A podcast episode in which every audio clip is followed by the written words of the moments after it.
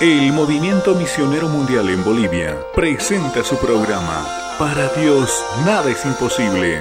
La esperanza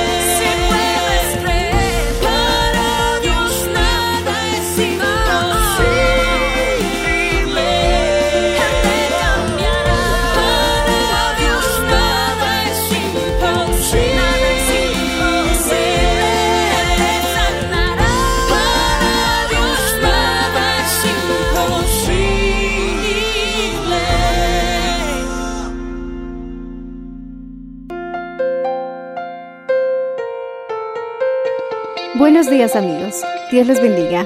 Hoy les traeremos el mensaje del Señor bajo el título El poder para resolver tus problemas, parte 2. en la voz del reverendo Enrique Valenzuela. Escuchemos. Si tienes que reconciliarte con el Señor, hazlo ya. Si tienes que pedirle perdón por algún asunto, hagámoslo de una vez y recuperemos el gozo, recuperemos la alegría para que nosotros no estemos vulnerables a las tentaciones. ¿Cuántas personas por una decepción han engañado a sus esposas, a sus maridos? Por una, por una desilusión han terminado en la bebida o han reaccionado locamente porque estaban quebrados emocionalmente. Así que que el Señor, mi hermano, nos ayude a comprender esta tarea, que estar entristecido, deprimido siempre, incluso aleja la prosperidad, aleja la bendición. Pero si tú estás contento, si tú estás alegre, te, vas a dar cuenta que te vas a volver en un imán de las cosas buenas. Pero cuando estás sumergido, mi hermano, en emociones negativas, parece que sobre lo llovido mojado, dicen, ¿verdad? Así que llénate del gozo del Señor y conviértete en un imán de las cosas buenas que Dios tiene para tu vida. Es que no podemos atraer a la luz con la oscuridad de nuestros corazones. No podemos tener tampoco oscuridad si la luz de Cristo está brillando en nosotros. Amén. Así que, ¿qué es lo que quieres en tu vida? Tenemos que, como dice el refrán, las aves del mismo plumaje vuelan juntas. Si quieres que Jesús sea tu compañero, esfuérzate en ser también luz. Amén, hermanos. ¿Qué dice Salmo 73, verso 24? Dice así. Me has guiado según tu consejo y después me recibirás en gloria. El verso 23 también dice, con todo yo siempre estuve contigo, me tomaste de la mano derecha. Y mira, este texto me parece fabuloso, el verso 17. Hasta que entrando en el santuario, en la casa de Dios, comprendí el fin de ellos. Oremos. Padre Celestial, te pedimos que bendigas este mensaje, esta palabra, que vamos a compartir con toda tu iglesia, con todos tus hijos, y que cada uno de ellos puedan volver a sus hogares bendecidos, dispuestos a conquistar y alcanzar el gran destino, metas y victorias que tienes para sus vidas. Repite conmigo, Padre Celestial, tu palabra es una semilla, siémbrala en mi corazón y que dé fruto al ciento por uno al 60, al 30 por uno.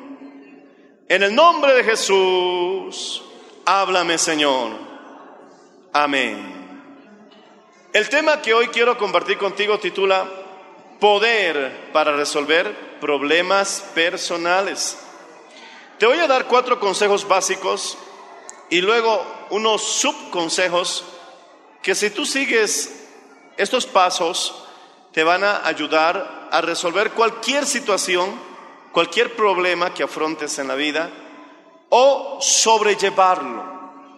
Por ejemplo, la pérdida de un ser amado eh, hay que sobrellevar, pero una crisis financiera hay que resolverlo.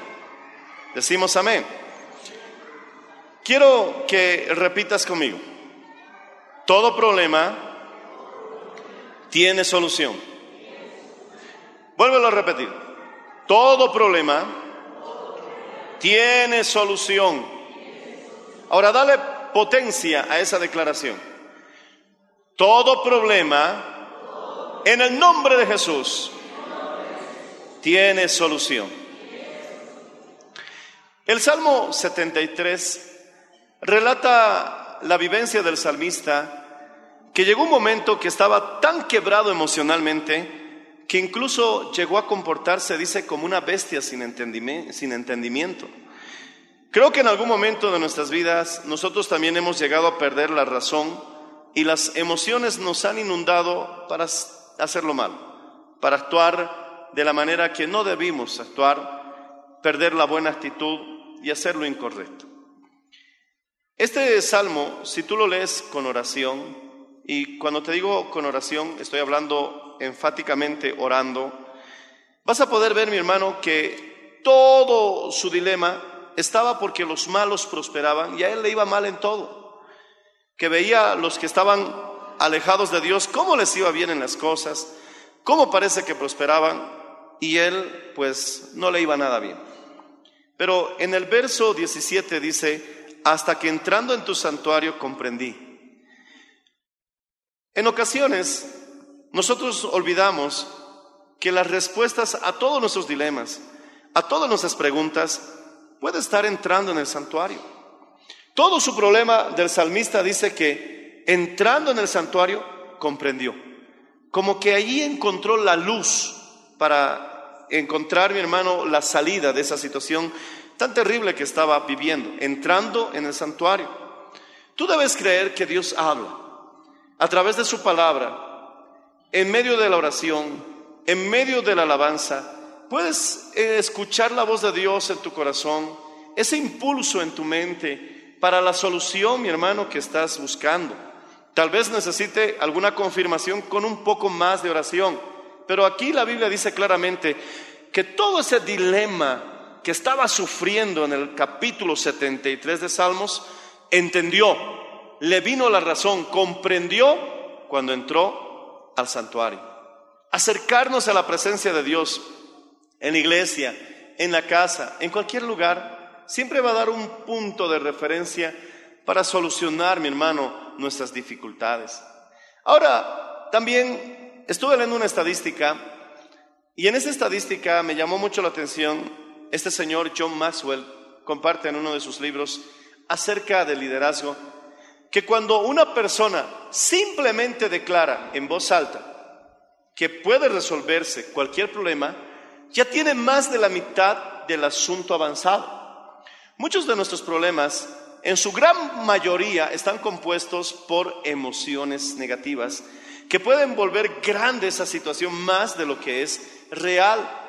Cuando tú dices, esto se puede arreglar, ya has causado un efecto, mi hermano, que produce que se abran las posibilidades y se aumenten para que eso se solucione. Pero cuando tú dices, esto no se puede arreglar, esto es imposible, entonces has provocado que la situación para ti mismo sea más difícil. Pruébalo, inténtalo. No te angusties por un asunto que quizás en realidad sea pequeño. Quizás en realidad solamente requiera, mi hermano, una decisión simple para solucionarlo. Volvemos grandes estas situaciones cuando decimos, no se puede, no, se, no lo lograré. Pero mi hermano, esta estadística nos demuestra que con tan solamente decir y repetirse durante el día se puede solucionar, tiene arreglo, habrás avanzado un gran trecho en esa dirección. El primer consejo que yo quiero compartirte es esto. Debes evitar que el odio se entrometa en tus decisiones. Mi hermano, ese odio, esa animosidad, no solamente corroe el alma, sino que también desorganiza los procesos mentales. Estuve, mi hermano, eh, viendo un estudio de unos neurólogos que la depresión hace que el cerebro funcione incorrectamente. El cerebro está compuesto por células nerviosas que tienen conectores. Y esos conectores hacen que, mi hermano, el cerebro funcione eh, de una mejor manera en toma de decisiones, en recuerdos. Hay personas que olvidan el nombre de su esposa como resultado del estrés. No, no, no, no viste algún caso. Alguien le va a codear a su marido. Uno puede decir, ¿cómo es posible que alguien se olvide el nombre de su esposa con la que ha vivido tanto tiempo? No es voluntario, es que el estrés provoca esos efectos. Hace mi hermano que los conectores se desconecten. y no es saludable para nuestro cerebro estar sumergidos en malas emociones, en malas sensaciones. Tener, mi hermano, una vida mental sana incluye, entre otras cosas, tener buenas emociones. El odio, el resentimiento, corroe los procesos mentales para que tomes decisiones correctas. ¿Comprendes? Repite conmigo. El odio, el resentimiento, corroe mi cerebro para que me impide tomar decisiones correctas.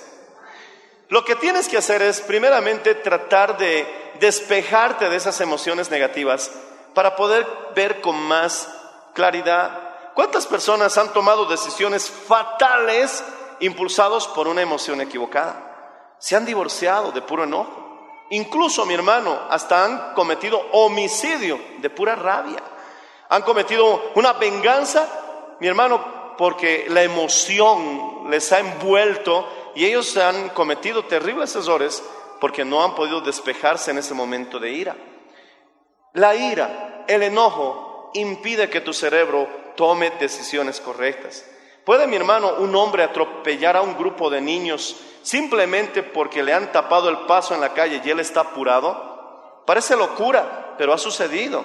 Veía un, un noticiero del exterior, como un hombre en su rabia, porque iba a llegar tarde, aceleró y no le importó atropellar a varios niños en el camino que estaban desfilando, porque simplemente se sentía frustrado por llegar tarde. Y después cuando reaccionó, él dijo, no sé lo que he hecho, no entiendo por qué lo he hecho. Es que mi hermano, la ira, el odio, el enojo perturba, impide, desorganiza los procesos mentales que tú tienes.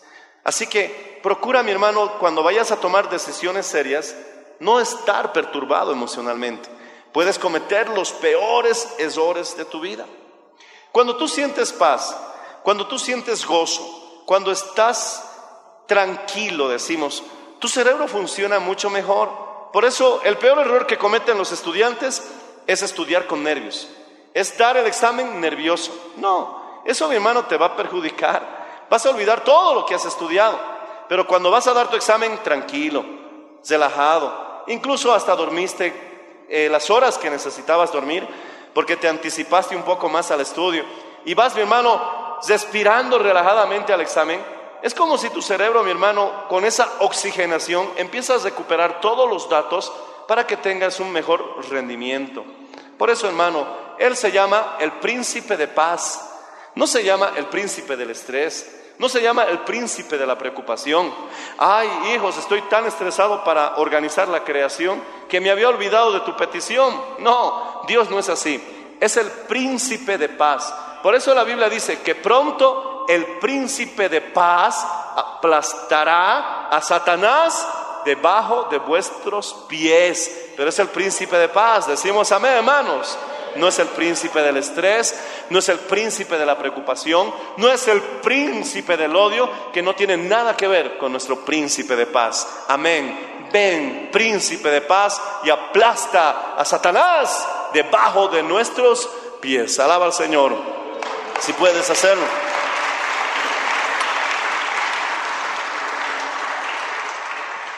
Una manera de poder tener tu mente clara para toma de decisiones, porque la toma de decisiones es vital para soluciones.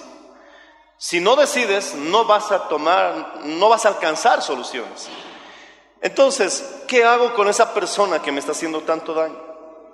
¿Qué hago con esa persona que, que me provoca vengarme? En ese instante tú tienes que orar al Señor y decirle, Señor, quiero perdonar con todo mi corazón a esa persona que tanto daño me ha hecho. No voy a poder decidir lo mejor si sigo ofuscado, hundido en este resentimiento. Y entonces cuando tú hayas entregado ese, esa rabia al Señor, ese enojo, será como que las nubes oscuras empiezan a disiparse y comenzarás a ver la luz. Y ahí el Señor mismo empieza a darte las ideas, empieza a darte las soluciones, empiezas a ver con claridad y tú dices, oh Señor, esto se puede arreglar. Alaba al Señor si puedes hacerlo, hermano.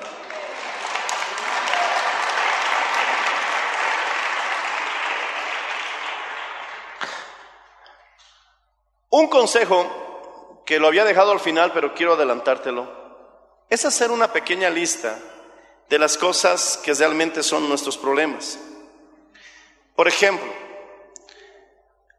hay problemas que son reales y hay problemas que son mentales. Otros lo llaman problemas objetivos y problemas subjetivos. Los problemas objetivos son los que realmente existen. Los subjetivos son los que sientes, esa emoción, esa sensación. Cuando tú escribes, mi hermano, tus problemas reales, ahí vas a poder hacer una diferenciación entre los emocionales y los que realmente requieren tu atención. Un problema pequeño puede volverse muy grande si tú lo bañas de emociones negativas. Ay, tengo que hacer el arroz y ya está cerca la hora del almuerzo. Ay de mí. Algo tan simple se puede volver tan difícil solamente porque está bañada de emociones, emociones negativas. Mi hermano, dice la Biblia que para el hombre, la mujer de corazón afligido, le es difícil todos los días. No puede, mi hermano, lo ve como un desafío hasta barrer la casa, limpiar la cocina, no pueden hacer nada sin angustia. Y eso no es correcto. ¿Por qué sucede esto? Porque hay una ley natural que existe en la psicología del hombre. Que no estoy enseñando de eso porque en la Biblia tenemos muchos recursos de ese tema, pero es algo, mi hermano, que tú me vas a entender. Nuestras emociones siguen a nuestros pensamientos. ¿Qué clase de emociones tienen? es lo que está produciendo la forma de pensar que, que en la que tú te estancas. Si tus emociones son malas, eh, la fórmula es clara, tus pensamientos son malos. Pero si te sientes bien, es porque estás pensando correctamente. Por eso al principio te dije, decir, esto tiene solución, producirá en ti una emoción, mi hermano, de esperanza y eso hace que el problema se reduzca, se encoja. Pero al decir, esto es imposible, al simplemente mencionar, no se puede solucionar, esto produce una emoción negativa que hace que tu problema sea grande. Reduzcamos el problema, mi hermano, pensando correctamente. No, hermano, decimos, todo lo puedo en Cristo que me fortalece. Eso no es un discurso, eso es también una realidad. Todo lo puedo en Cristo que me fortalece. Por lo tanto, un problema pequeño puede parecer un gigante si lo estás bañando de emociones negativas. Puedes solucionarlo, puedes arreglarlo y puedes, mi hermano, crear mejores sentimientos si comienzas a manejar mejor tu manera de pensar. La Biblia dice que árbol de vida es la lengua pacífica. La lengua pacífica, las palabras pacíficas son árbol de vida. Pero la lengua perversa es quebrantamiento de espíritu. Tengo un estudio completo sobre esto que compartimos el anterior domingo acerca del poder de las palabras. Solicítalo en secretaría, estúdialo, escúchalo.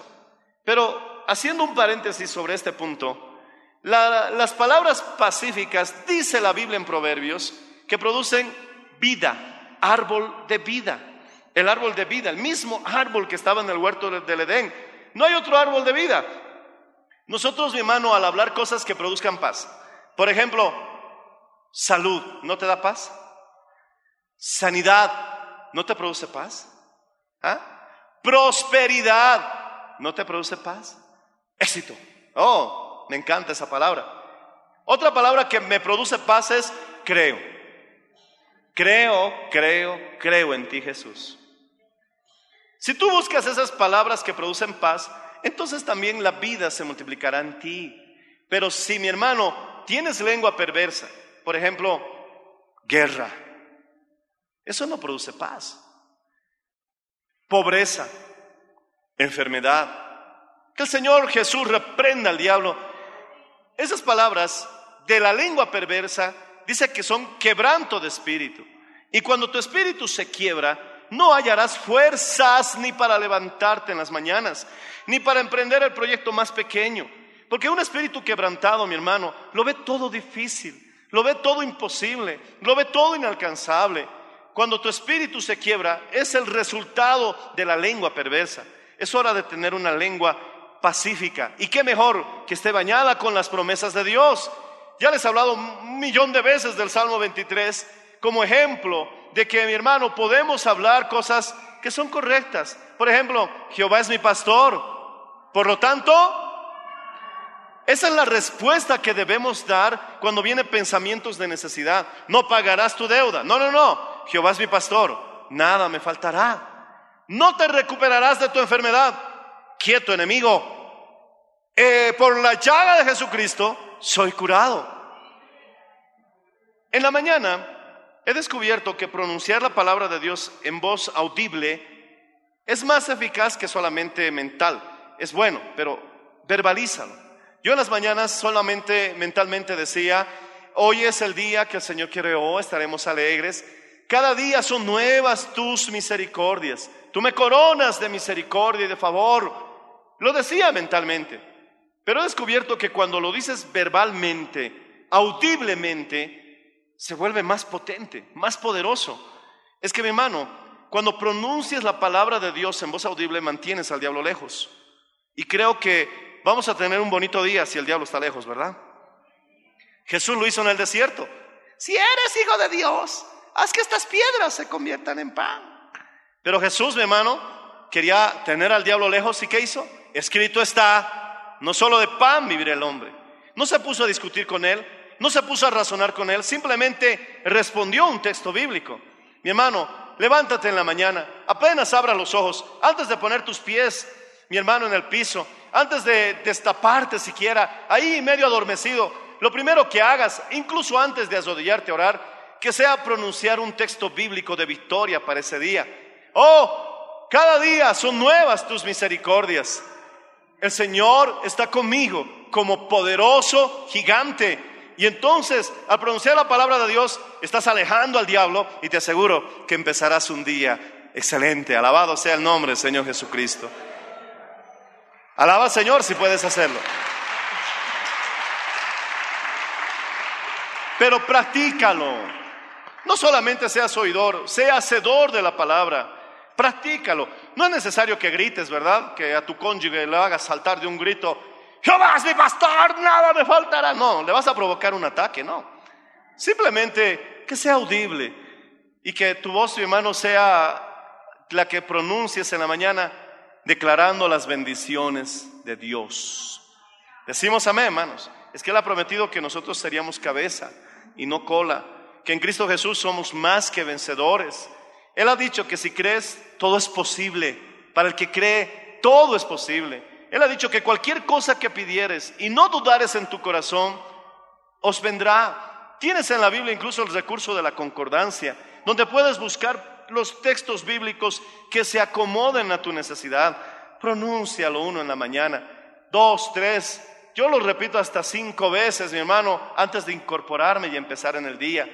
Ayer mi hermano me levanté pronunciando mi texto bíblico y sobre el texto bíblico comencé a dar una declaración en oración, pero era mi declaración de fe. Hoy es día de agradecimiento. Hoy es día de agradecimiento. Gracias Señor Jesús. Hoy es día de agradecimiento. Y luego pronuncié mi texto bíblico. Este es el día que el Señor creó, estaremos alegres. O el que haya elegido para ese día, o el que me guste repetir más, lo dije. Y mi hermano tuvo un efecto de estar agradecido todo el día. Le di gracias al Señor por el lindo sol que tuvimos. Le di gracias al Señor por una brisa que me llegó. Me sentí agradecido en cada momento. ¿Por qué? Porque en la mañana no me he programado ese día con pensamientos negativos. No me he programado ese día con derrota. No me he programado ese día, mi hermano, con fracaso. Me levanté y me programé con agradecimiento y estuve todo el día agradecido. Mi hermano, hay que sembrar la semilla en el primer momento de la mañana que queramos cosechar durante el día. Decimos amén, hermanos. Alábale, alábale si puedes comprender esto. Alábale. No siembre la semilla de la angustia en la mañana. Abren los ojos y dicen, ay, ¿ahora qué hago? Hoy día tengo que ir a pagar la cuenta. Ya tienes el dinero, ya tienes todo para ir a pagar, pero ya te estás afligiendo. Estás sembrando la semilla de la angustia. Vas a cosechar esa angustia todo el día. Rechaza los sentimientos negativos y confía en el Señor. Segundo consejo, debemos concebir a Dios como nuestro socio. Uno de los nombres que tiene Jesús, además de Jesús o oh, Señor Jesús, Kyrios quiere decir Señor, pero no es cualquier Señor, es el Señor máximo, el más grande, el mayor de todos. Pero Kyrios mm, carece de sentido si no anteponemos Jesús o le ponemos Señor Jesús, Kyrios Jesús. Él es el máximo Señor, el más grande de todos, decimos amén. Y si tú pronuncias el nombre de Jesús constantemente, esto produce un efecto de que tomes mejores decisiones. Perdón, pastor. ¿Qué me está diciendo? Que porque simplemente durante el día digo Jesús hermoso, Kyrios Jesús, que lo estás diciendo en griego y en castellano. Jesús bello, Jesús mi compañero. Que cuando, mi hermano, se te estuvo por caer eh, el vaso con leche, pero no se cayó y dices, ay Jesús, en vez de decir una mala palabra, ahora bendices Jesús. Solo por mencionar el nombre de Jesús, una cosa es decir Señor, pero otra cosa es decir Señor Jesús. Aleluya. Mi hermano, porque en la antigüedad muchos decían Ave César. El César es el Señor. Pero los cristianos respondían, no, Jesús es el Señor. Eso tiene significado, tiene sentido.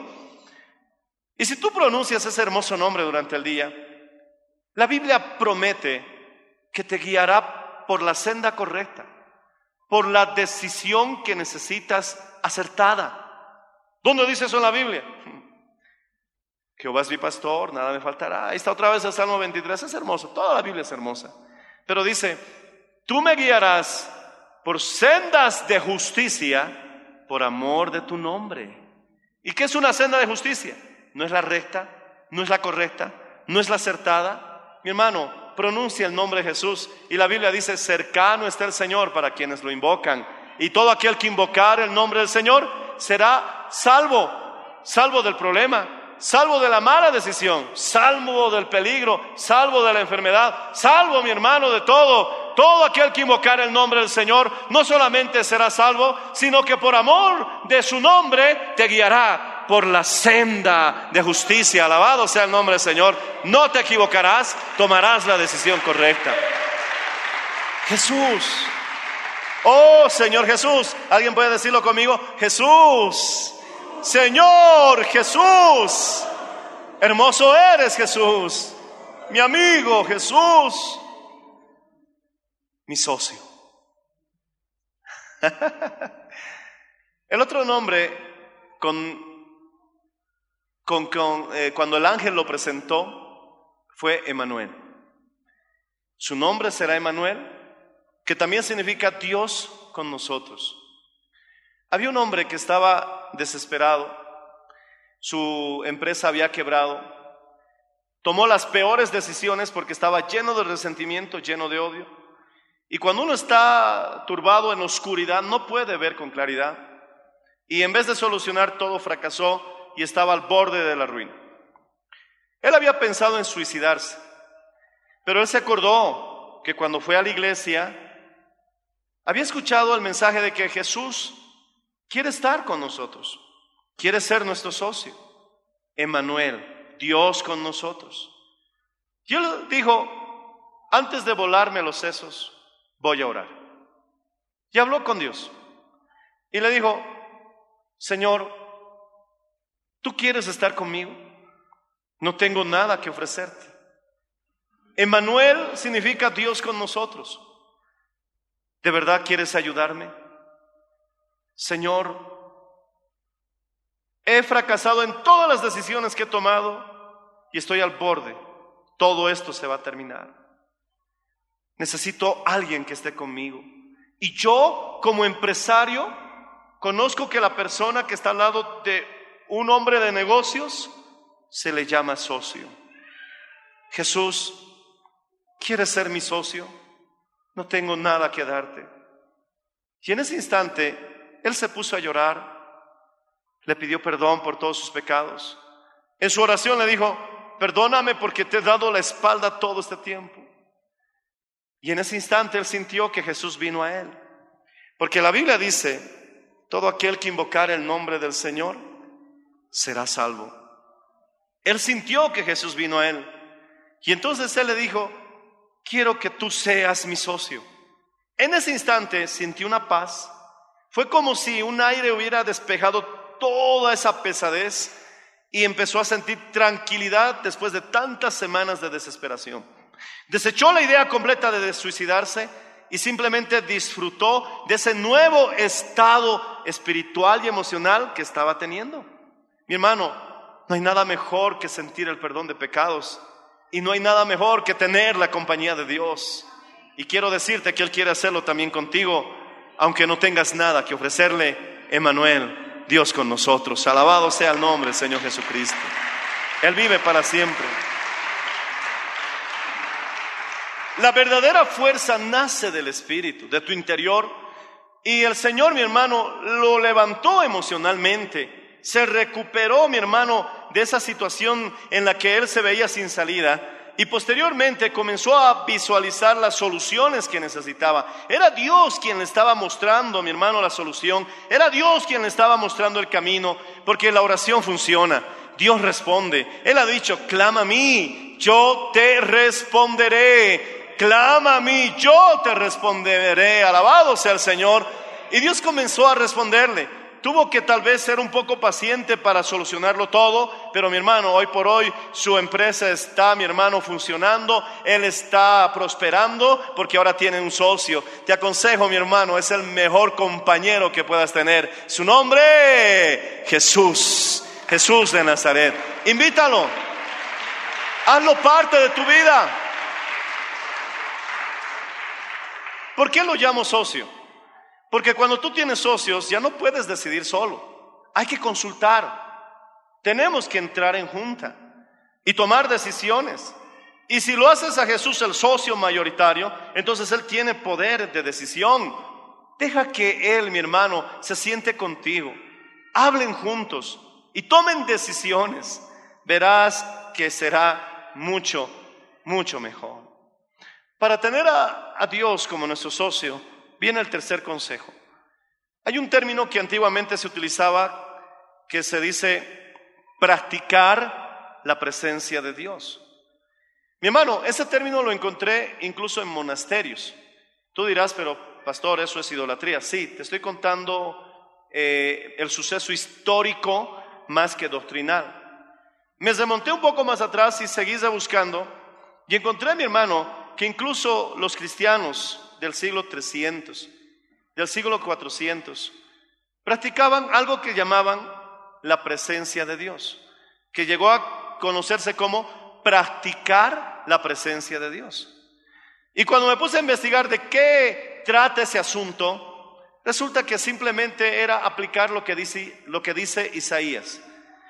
Tú guardarás en perfecta paz aquel cuyo pensamiento en ti persevera. Repite conmigo, tú guardarás en perfecta paz aquel cuyo pensamiento en ti persevera. Parece escuela dominical, ¿verdad? Oh, estamos en la escuela dominical. Repitamos otra vez. Tú guardarás en perfecta paz aquel cuyo pensamiento en ti persevera. Practicar la presencia de Dios para ellos es pensar en Dios y de tal manera que puedan sentir como una realidad literal la compañía de Dios. Hablar con Él cuando estés a solas. Estar con Él cuando estés en la oportunidad de hacerlo. Yo a veces lo hago cuando estoy conduciendo y no hay nadie conmigo en el carro. Le digo, oh Señor Jesús, eres hermoso. Te doy gracias porque eres mi compañero. Y a veces tengo una conversación con Él porque sé que nadie me está escuchando. Eso no lo puedo hacer en la calle porque la gente no me va a entender. Eso hay que manejarlo equilibradamente. Cuidado que digan que has enloquecido. Mi esposa está hablando sola. Mi esposo se ha vuelto loco. No. Pero es hora de practicar la presencia de Dios. Y manejarlo, mi hermano, con prudencia, con, con sabiduría. Que no parezca que estás eh, prácticamente, lo que diríamos es una oración continua. Eso es lo que se dice, una orar sin cesar. Gloria al Señor Jesucristo. Debemos estar conscientes de que la presencia de Dios es real, de que Él es nuestro compañero en este viaje, de que Él está contigo. Recuerdo una canción de la experiencia de un hombre que soñó que tenía muchas imágenes de su vida en una pantalla grande y que cuando él caminaba veía dos pares de huellas de pisadas en la arena. Y a medida que caminaba, Veía ese par de huellas a su lado en las escenas más hermosas de la vida, en las cosas maravillosas que había disfrutado. Pero dice que cuando aparecían las escenas más difíciles, las más duras, donde tuvo pérdidas, solo había un par de pisadas en la arena. Él le dijo, Señor, he visto que en las escenas más hermosas de mi vida siempre habían dos pares de huellas. Pero Señor, ¿por qué en los momentos más difíciles solo había un par de huellas? Y él concluyó diciendo, ¿por qué me abandonaste cuando más te necesitaba? En esa experiencia que él tuvo, el Señor le dijo, Hijo mío, yo te amo y jamás te dejaría. Si en los momentos más difíciles de tu vida viste un solo par de huellas, es que no eran las tuyas eran las mías, porque yo te llevaba en brazos. Y es real. Ese es el Dios que tenemos, hermano. No te abandonaré, no te dejaré, siempre estaré contigo. Aún a pesar de que le hayas fallado, Él vino a recuperar lo que se había perdido. Esto no nos da licencia para vivir como queramos, pero debemos entender que Él es fiel, aunque nosotros no lo seamos. Mi hermano, y cuatro, debemos practicar actitudes de fe. Quiero leerte este pedacito del testimonio de un pastor que decía, yo estaba muchos años leyendo la Biblia cuando por fin se me ocurrió que lo que ella trataba de decirme era que si tenía fe, de verdad podría vencer todas mis dificultades. Si tenía fe, podría enfrentar cualquier situación. Si tenía fe, pudiera superar cada derrota y resolver todos los problemas e inquietudes de mi existencia. Entendí que la Biblia trató de decirme desde Génesis a Apocalipsis que debo tener fe. ¿Y qué es la fe? Mi hermano, la fe es esperar lo mejor en la peor de las situaciones. Cuando todo el mundo está esperando crisis, tú tienes que esperar prosperidad. Cuando haya peste destructora, tú tienes que decir, la plaga no tocará mi morada. Cuando caigan mil a tu lado y diez mil a tu diestra, a ti no llegará. Esa es la fe. Que cuando todos esperan lo peor, tú esperas lo mejor. Que cuando ves un problema, en lugar de decir como todos dicen, esto ya se acabó, no hay solución, ay, ¿qué voy a hacer? Tú dices, tiene solución, tiene arreglo vamos a ver una solución. Eso es fe. La fe, más que un sentimiento, llega a ser una actitud. Muchos quieren tener fe cuando lo sienten, pero quiero decirte que los sentimientos son muy traicioneros. Aparecen desaparece. Y si estás pensando en el problema, lo más seguro es que sientas un problema. Entonces, ¿qué es la fe? Es decir, mi hermano, y es tomar una actitud de confianza en el Señor. En una época yo pasé una crisis terrible cuando Dios me estaba bendiciendo. ¿Sabes qué me pasó? Le escuché a un hombre que yo respeto y que amo mucho, pero su conversación fue muy negativa y empezó a hablar de que iba a haber una gran crisis, que iba a haber una terrible situación. Mi error fue enfocarme en esa charla.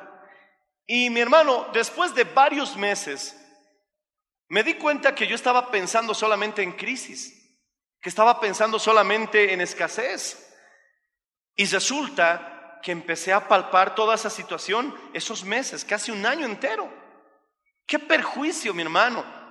Nuestra mente es como un imán. Realmente atraemos en lo que estamos constantemente pensando. Atraer la presencia de Dios también será el resultado de tu manera de pensar. Ya te lo he dicho, tú guardarás en perfecta paz aquel cuyo pensamiento en ti, la palabra clave es persevera. Mi hermano, y yo empecé a, perseverar en todo lo negativo y empecé a sentir que todo eso se estaba volviendo realidad de mí. ¿Sabes qué hice? Corrí nuevamente, mi hermano, a esos mis textos que me ayudan a fortalecer mi fe, a esos textos de promesas bíblicas, porque había que cambiar la situación. Parece una solución trivial, pero a mí me funciona, porque la palabra de Dios es viva y es eficaz. Dejé de proclamar necesidad y empecé a proclamar prosperidad. Dejé de proclamar enfermedad y empecé a proclamar salud. Dejé de proclamar, mi hermano, negatividad y empecé a declarar que Dios cumple sus promesas. Y en, y en esa consecuencia comencé, mi hermano, a cumplir con el Señor. Alabado sea el Señor. Y luego empecé casi casi inmediatamente a ver cómo las cosas comenzaron a cambiar. La palabra está viva, la palabra es eficaz. Tenemos que tener actitudes de fe y no contrarias a ella. Este año nos va a ir bien. Este año vamos a ver la gloria de Dios. Mi casa prosperará, mis hijos te servirán. No moriré, sanaré, me levantaré de esta situación y este problema tiene solución. Esa es una actitud de fe. Y eso es lo que Dios espera de nosotros. Mi hermano, con esto termino. Había un hombre que le fue mal en la vida, todos los emprendimientos quebró, estaba prácticamente en una crisis terrible y en lugar de refugiarse en la bebida y en lugar de refugiarse, mi hermano, eh, en una mala decisión por una mala emoción, tomó una excelente decisión, fue a la iglesia, como el salmista, como, como el salmista del capítulo 73 que dice, hasta que entrando en tu santuario, oh Dios, comprendí. Él fue a la iglesia y empezó a buscar en Dios una solución. En uno de los mensajes escuchó al pastor predicar y les dijo, si tuvieras fe del tamaño de un granito de mostaza, moverías cualquier montaña en tu vida. Y quiero decirte que es real. Y él entonces comprendió que para cambiar las cosas debía tener una actitud de fe. ¿Y sabes qué hizo? Fue donde su esposa le dijo, amor, tenemos semillas de mostaza. Casualmente habían semillas de mostaza en la cocina y le dio unas cuantas semillas. Y él al ver las semillas de mostaza dijo, pero qué pequeñitas son. Y realmente son muy pequeñitas. Son como pelotitas diminutas. Y dijo, tomaré una para guardarla en mi bolsillo. Y cada vez que la toque, recordaré que debo tener una actitud de fe. Y entonces se guardó una semillita en el bolsillo. Cada vez que metía la mano al bolsillo, recordaba que debía tener una actitud de fe. Pero comenzó a perderla, porque era muy pequeña. Y luego iba donde la esposa y le decía, ¿me das otra semilla? Y después de otro día, ¿me das otra semilla? Cada vez perdía la fe, hermanos. Él dijo, tengo que hacer algo para no perder cada vez mi semilla. Y fue donde un joyero y le dijo, ¿es posible meter una semilla de mostaza en una esfera de cristal? El joyero le dijo, eso es imposible. ¿Por qué? le preguntó. Porque nadie jamás antes lo había intentado. Y este hombre, como ya tenía una actitud de fe, le respondió, es que por el hecho de que nadie jamás lo haya intentado, no significa que sea imposible. Él trabajó en eso y logró, después de unas semanas, introducir una semilla de mostaza en una esfera de cristal hermosa. Y entonces la manejaba a todas partes y cuando la gente veía eso le preguntaba, ¿qué es eso? Él les explicaba el significado, les leía el texto de Mateo y les decía, si tuvieras fe del tamaño de una semilla de mostaza, puedes mover cualquier montaña. Y esto me recuerda que debo tener fe. ¿Y no tuvieras otra? Y la gente empezó a preguntar, porque ellos también querían recordar la actitud de fe que debemos tener. Fue donde el pastor y le dijo, pastor, ¿sería malo que yo comercialice esta esfera de cristal con la semillita de mostaza adentro? Él le dijo, pienso que no. Es más, ayudarías a muchos a tener un recordatorio de esta semilla de mostaza y la fe. Comenzó mi hermano a construir, mi hermano, y a fabricar estas esferas al punto que se volvió un éxito nacional. Mi hermano tuvo que levantar una empresa, una fábrica, porque los pedidos empezaron a abundar a nivel nacional y luego a nivel internacional. Hoy por hoy, mi hermano, hay muchas imitaciones de esta semita de mostaza, pero este hombre ha prosperado, este hombre alcanzó el éxito que tanto soñaba. Mi hermano, gloria al Señor Jesucristo, porque cuando llegó al templo recibió la idea de parte de Dios. Hermano, tú no sabes que quizás ahora el Señor te está dando la idea para salir de ese problema que tienes. Que en esta reunión el Señor te está hablando al corazón para la solución a esa situación, para salir de esa crisis, para tomar una actitud de fe y recuperar tu salud para ver a tus hijos adorando a Dios. Mi hermano, el salmista decía, hasta que entrando en el santuario de Dios, comprendí. Es tiempo de que tú también comprendas. Todo problema tiene una solución. No dejes que tu cerebro se perturbe por las malas emociones de odio, de venganza. Ten una actitud de fe. Pon al Señor como tu socio. Alabado sea el nombre del Señor Jesús. Y recuerda que tus emociones seguirán siempre a tus pensamientos. Hay una solución, hay una respuesta. Emanuel, Dios está con nosotros. Ponte de pie, por favor. Alabado sea el nombre del Señor Jesús. Levanta tus manos al cielo. Dile, Señor Jesús, Tú conoces mi problema. Tú conoces mi dificultad. Tú sabes mi necesidad, Señor. Creo en el nombre de Jesús que tienes una solución. No he podido escuchar tu voz porque he perdido la paz. No estoy sereno. Lo he intentado todo y lo intenté solo. Ahora quiero que tú seas mi compañero. Quiero que tú seas mi socio. Levanta las manos y dile, Señor, creo que tú puedes resolver mis problemas. Háblame. Estoy en tu santuario. En mi casa puedo entrar también a tu santuario a través de la oración. El salmista no en vano dice, hasta que entré a tu santuario entonces comprendí. Padre Celestial, te pido por cada uno de mis hermanos, por cada una de mis hermanas, no importa el problema que estén atravesando, quizás sea en su matrimonio, quizás sea familiar, quizás sea en el trabajo, tal vez sea, Señor, en sus proyectos, en sus negocios, quizás sea en su salud. Creo con todo mi corazón que tienes una solución para cada uno de ellos para vencer la soledad, para vencer el desánimo, la respuesta está en tu santuario. Tú nos hablarás en esa intimidad cuando nos acercamos a ti, cuando serenamos nuestra alma y entonces podemos oír. Muéstranos el camino. Por amor de tu nombre, guíanos por sendas de justicia. En el nombre de Jesús, amigo, entrega tu vida al Señor Jesús. Dile, te acepto, Señor Jesús, como a mi único y suficiente Salvador. Gracias por morir por mí en la cruz del Calvario. Perdona todos mis pecados. Oh Señor Jesús, Señor Jesús. Creo en ti, Señor Jesús. Amén y amén.